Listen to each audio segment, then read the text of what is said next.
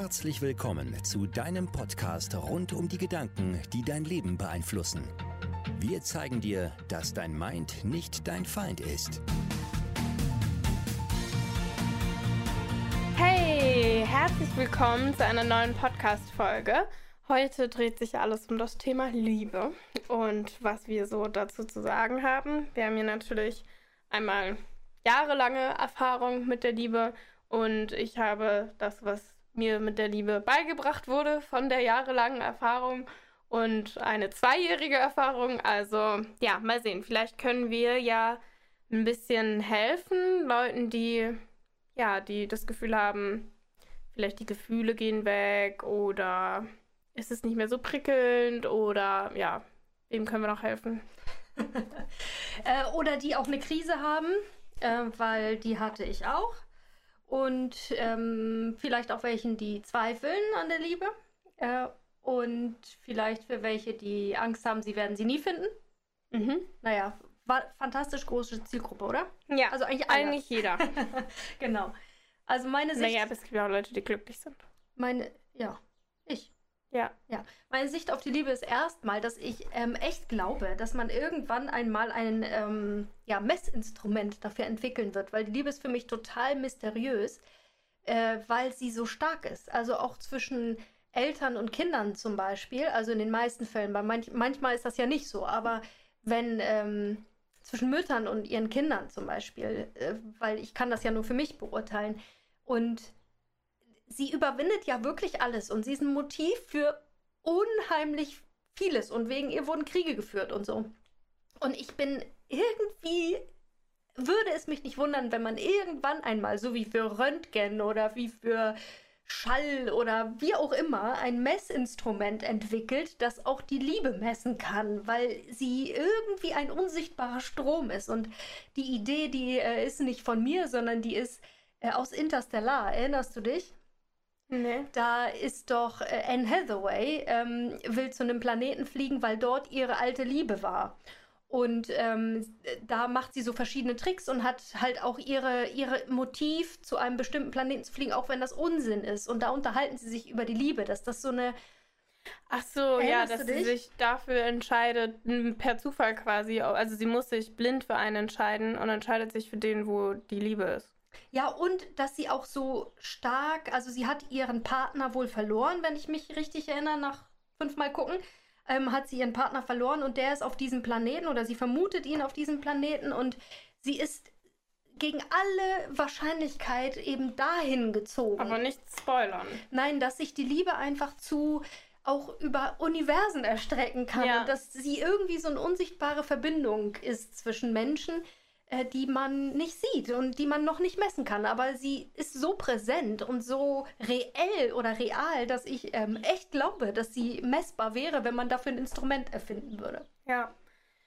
Ja, und also ich kann ja nur aus der Sicht erzählen, wie ich das mitbekommen habe als Kind einfach. Und ähm, meine Eltern waren ja immer zusammen, also die 20, 21 Jahre, die ich jetzt lebe, ähm, waren sie immer ein Paar und es gab natürlich die Krise, also die eine Krise, weil sie nun mal mit 20 geheiratet haben.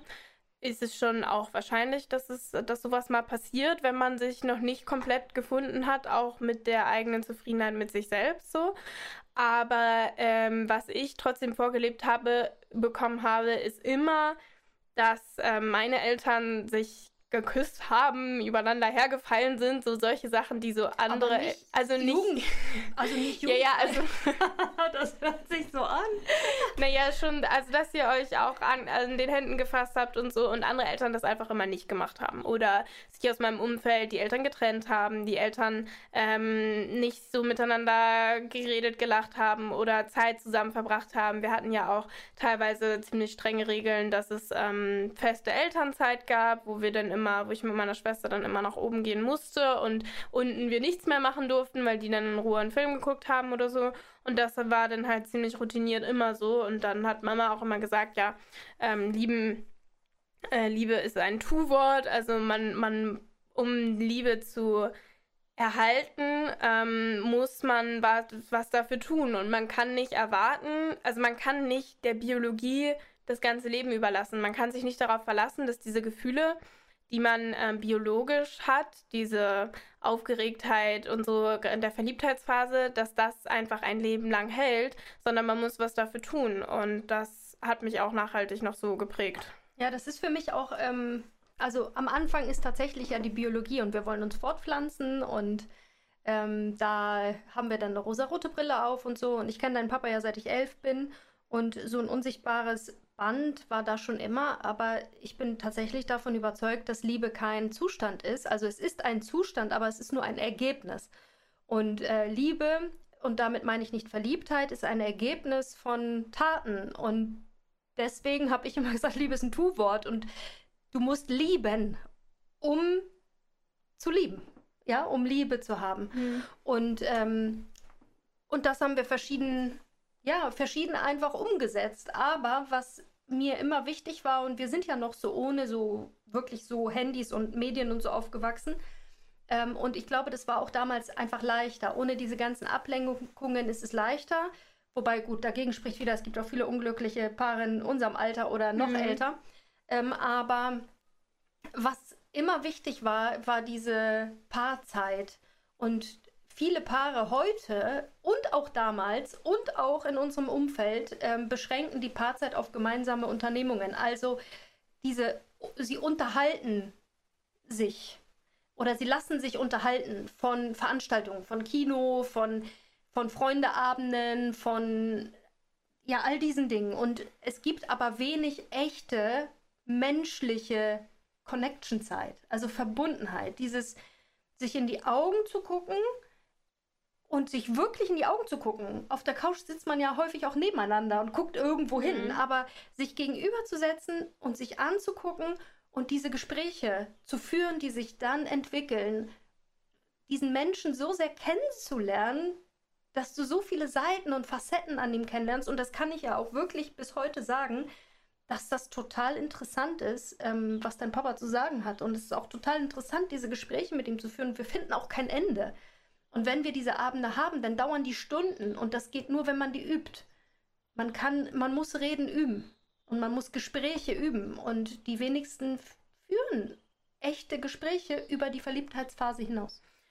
Ja, und so an die Gerichte, die, also in meinem Alter kenne ich auch viele, die jetzt verzweifelt sind und sagen, ich hatte noch nie einen Freund, eine Freundin, ich weiß nicht, ich, ich habe Angst, dass ich das nie finde oder ich fühle mich so allein oder so. Und da ist es häufig halt so, dass man sich ähm, so ja auf die Biologie verlässt und nur rein darauf verlässt, dass da irgendwann einfach jemand vor deiner Nase auftaucht und sagt und du den so toll findest, dass es das fürs Leben so war.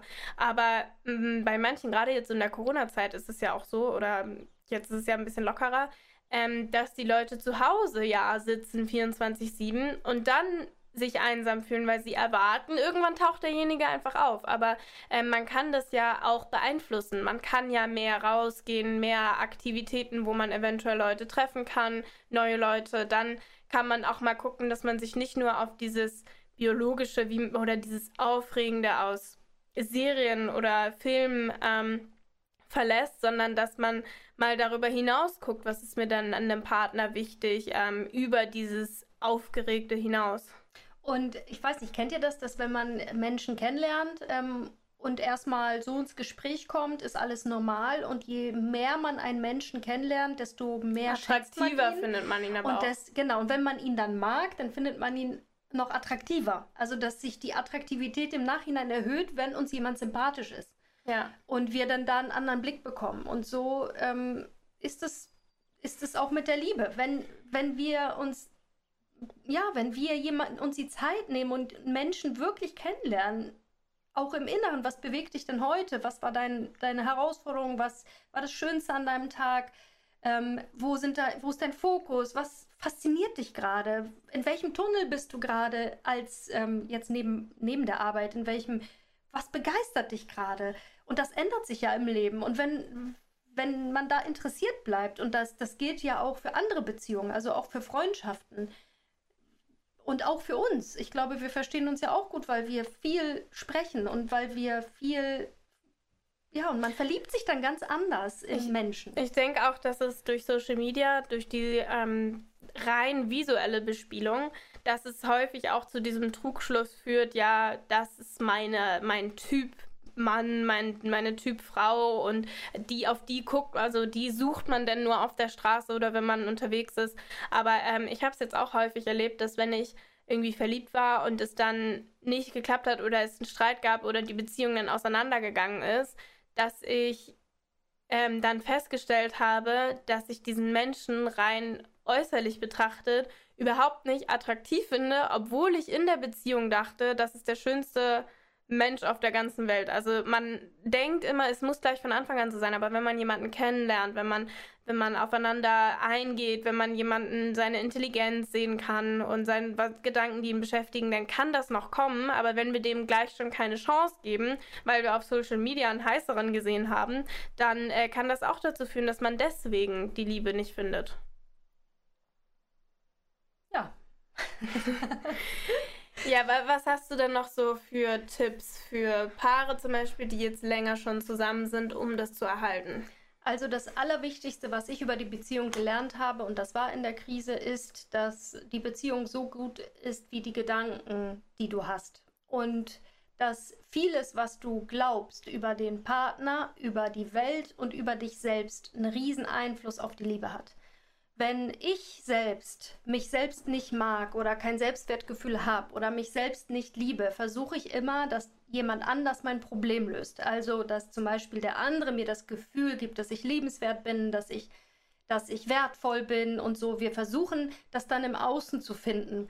Aber das, das ist unfair. Wir versuchen also, dass jemand anders mein Problem löst. Und das geht nicht. Das heißt, die Liebe wird umso stärker, je mehr ich mich selbst liebe und nicht von jemandem anders erwarte, dass der eine Lücke füllt, dass der Löcher stopft. Dann können wir uns überhaupt erst einlassen. Also wenn wir den anderen nicht brauchen, dann können wir ihn lieben. Und er kann uns dann auch so lieben, wie er uns eben liebt. Und ein Mangel mit jemandem zu füllen, ist immer eine schlechte Idee. Und das war auch eine der Ursachen ähm, der Krise. Ein Mangel in uns selbst. Wir waren ja sehr jung und was man auch über den Partner denkt, wie der sein sollte. Also das sind ja auch nur Gedanken. Der sollte so sein, ist aber nicht so und das macht einen wütend. Und ähm, die Realität ist einfach, wie sie ist. Und die wenigsten Menschen ändern sich tatsächlich ähm, in ihren Grundfesten. Und vieles hängt einfach davon ab, wie du die Welt siehst und wie, also wie ich die Welt sehe und wie ich meinen Partner sehe und wie ich mich selbst sehe. Und du also die Chance auf eine große Liebe ist dann da, wenn du große Liebe gelernt hast dir selbst gegenüber. Ja. Ja, das finde ich auch gut. Also auch wichtig, dieses, dass man nicht, ähm, nicht was füllt, weil es ist immer leicht, wenn man zu Hause in der Wohnung sitzt und dann denkt, okay, ja, ich fühle mich jetzt nicht so attraktiv, dann sagt man irgendwie, ey, hm, findest du mich attraktiv? Und dann sagt er, oh mein Gott, ja, du bist so toll. So, dann in dem Moment löst es vielleicht für den Moment, dass du dann weißt, okay, der findet mich hübsch, aber es ist ja nichts Langfristiges und nichts, was du von jemand anderen abhängig machen solltest. Und wenn du das von jemandem verlangst, dann kann es auch dazu führen, dass du dann unterbewusst mm, in manchen Situationen ja strenger reagierst oder böser auf denjenigen bist, weil er gerade für eine längere Zeit deine Lücke nicht gefüllt hat, zum Beispiel. Obwohl du das gar nicht aktiv denkst, dass er das jeden Tag machen muss, ist es ist, wird die Lücke irgendwann, kommt sie wieder, je länger man sie nicht gefüllt hat. Und dann führt es zu Streit, obwohl das deine Lücke ist und nicht eure. Ja, und ähm, ich habe halt auch festgestellt, dass ähm, wir Liebe an Bedingungen knüpfen. Natürlich muss die Liebe zu unseren Werten passen. Also wenn der Wert Treue ist und Freundschaft ist und so, dann muss natürlich auch der Partner dazu passen und dieselben Werte haben. Also das ähm, also das ist schon wirklich hilfreich für die Liebe, wenn dieselben Werte da sind. Äh, weil wenn der eine Treue hat und der andere Abwechslung ähm, oder so, dann wird es natürlich schwierig. Also wenn die Werte passen, das ist schon das Wichtigste. Und deswegen finden sich ja auch häufig Partner im selben Kulturkreis zusammen, weil die meistens mit denselben Wertvorstellungen einer Gesellschaft aufgewachsen sind. Und da ist es dann leichter, als wenn man ähm, eine komplett neue Kultur eintaucht mit anderen Wertvorstellungen. Und ähm, was, also das ist das eine, dass die Werte zueinander passen müssen. Und dann, wenn sie aber zueinander passen, die anderen Verhaltensweisen werden häufig, also die Liebe wird häufig an Bedingungen geknüpft.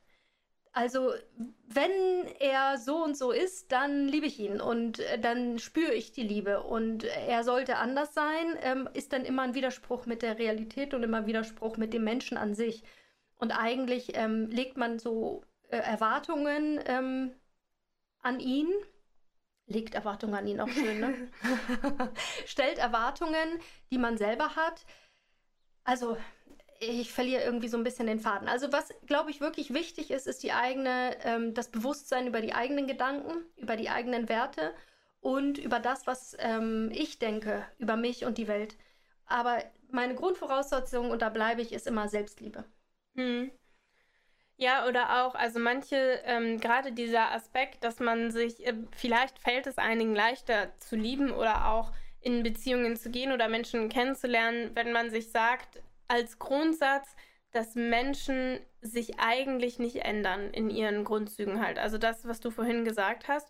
Weil wenn man mit der Einstellung daran geht, mm, dann geht man vielleicht nicht mit dem Verheirateten irgendwo ins Bett, weil man denkt, derjenige wird seine Frau verlassen, was er dann aber auch schon früher nicht getan hat und wahrscheinlich auch nicht mehr tun wird. Oder ähm, wenn man in seinem Leben unbedingt Kinder haben möchte, und dass man dann, selbst wenn man die Verliebtheitsgefühle hat, selbst wenn man irgendwie jemanden attraktiv findet, vielleicht nicht sich reinstürzt in denjenigen, der sagt, ich möchte in meinem Leben niemals Kinder haben. Also klar gibt es immer Geschichten von Leuten, die sich ändern, aber das ist selten der Fall. Oder auch nur mit sehr, sehr, sehr viel Arbeit, sehr viel Leid und so. Also da gibt es den Film, den habe ich letztens schon wieder gesehen, ähm, äh, er liebt, nee, er, er, liebt dich einfach nicht. Oder, nee, warte, er steht, er steht einfach. einfach. nicht auf dich. Genau. genau.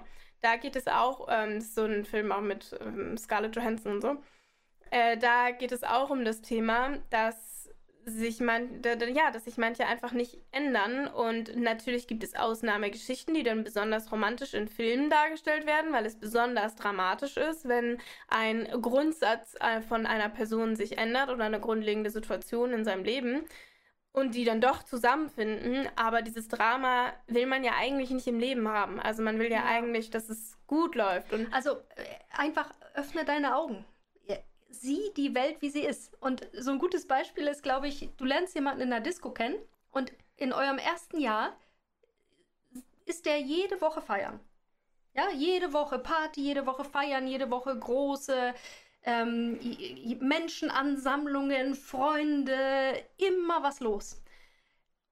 Und du findest es aber blöd, dass der jede Woche feiern geht. Und glaubst, na, das wird sich schon ändern, wenn wir dann zusammenziehen. Oder das wird sich schon oder ändern, Kinder wenn wir heiraten. Oder das wird sich schon ändern, wenn wir heiraten. In 99% der Fälle wird sich das nicht ändern. Und es hat vielleicht ja auch einen Grund, warum du dich in ihn verliebt hast. Äh, vielleicht fandest du das ja anziehend, dass er so frei ist und dass er so gesellig ist und, und so. Also ähm, gut ist, öffne einfach deine Augen, weil du kriegst, was du siehst. Wenn du aber so tust, als würdest du es nicht sehen, oder wenn du darauf hoffst, dass du es ändern kannst, was du da siehst, dann ist es wie einer Katze das Bellen beizubringen. Das wird einfach nicht funktionieren. Und dein Papa ist ein Nerd. Das wusste ich vom seit ich elf bin, weiß ich das. Der hat sich schon immer für Computer, für Basteleien, für Funken, für all diese Sachen, Chemie, LK und weiß was ich. Äh, und dass das eine Partyratte wird, da, das ist einfach, ja, das, das passiert nicht im mhm. Leben, ja, dass sich Menschen so ändern. Also Augen auf einfach, wenn du einen Menschen siehst, dann sieh ihn einfach, wie er ist. Und meistens ist das auch mega toll und bereichernd, was wir da sehen. Ohne die Brille, ich will ihn anders haben, er wird sich schon ändern oder sich das schön zu reden, was du da siehst. Ja, vielleicht hilft euch ja der kleine Input zum äh, Thema Liebe und den Gedanken zur Liebe und Beziehungen. Und wir sehen uns in den, wir hören uns in der nächsten Folge. Tschüss. Du hast Tschüss. den Podcast gehört. Your mind is not your find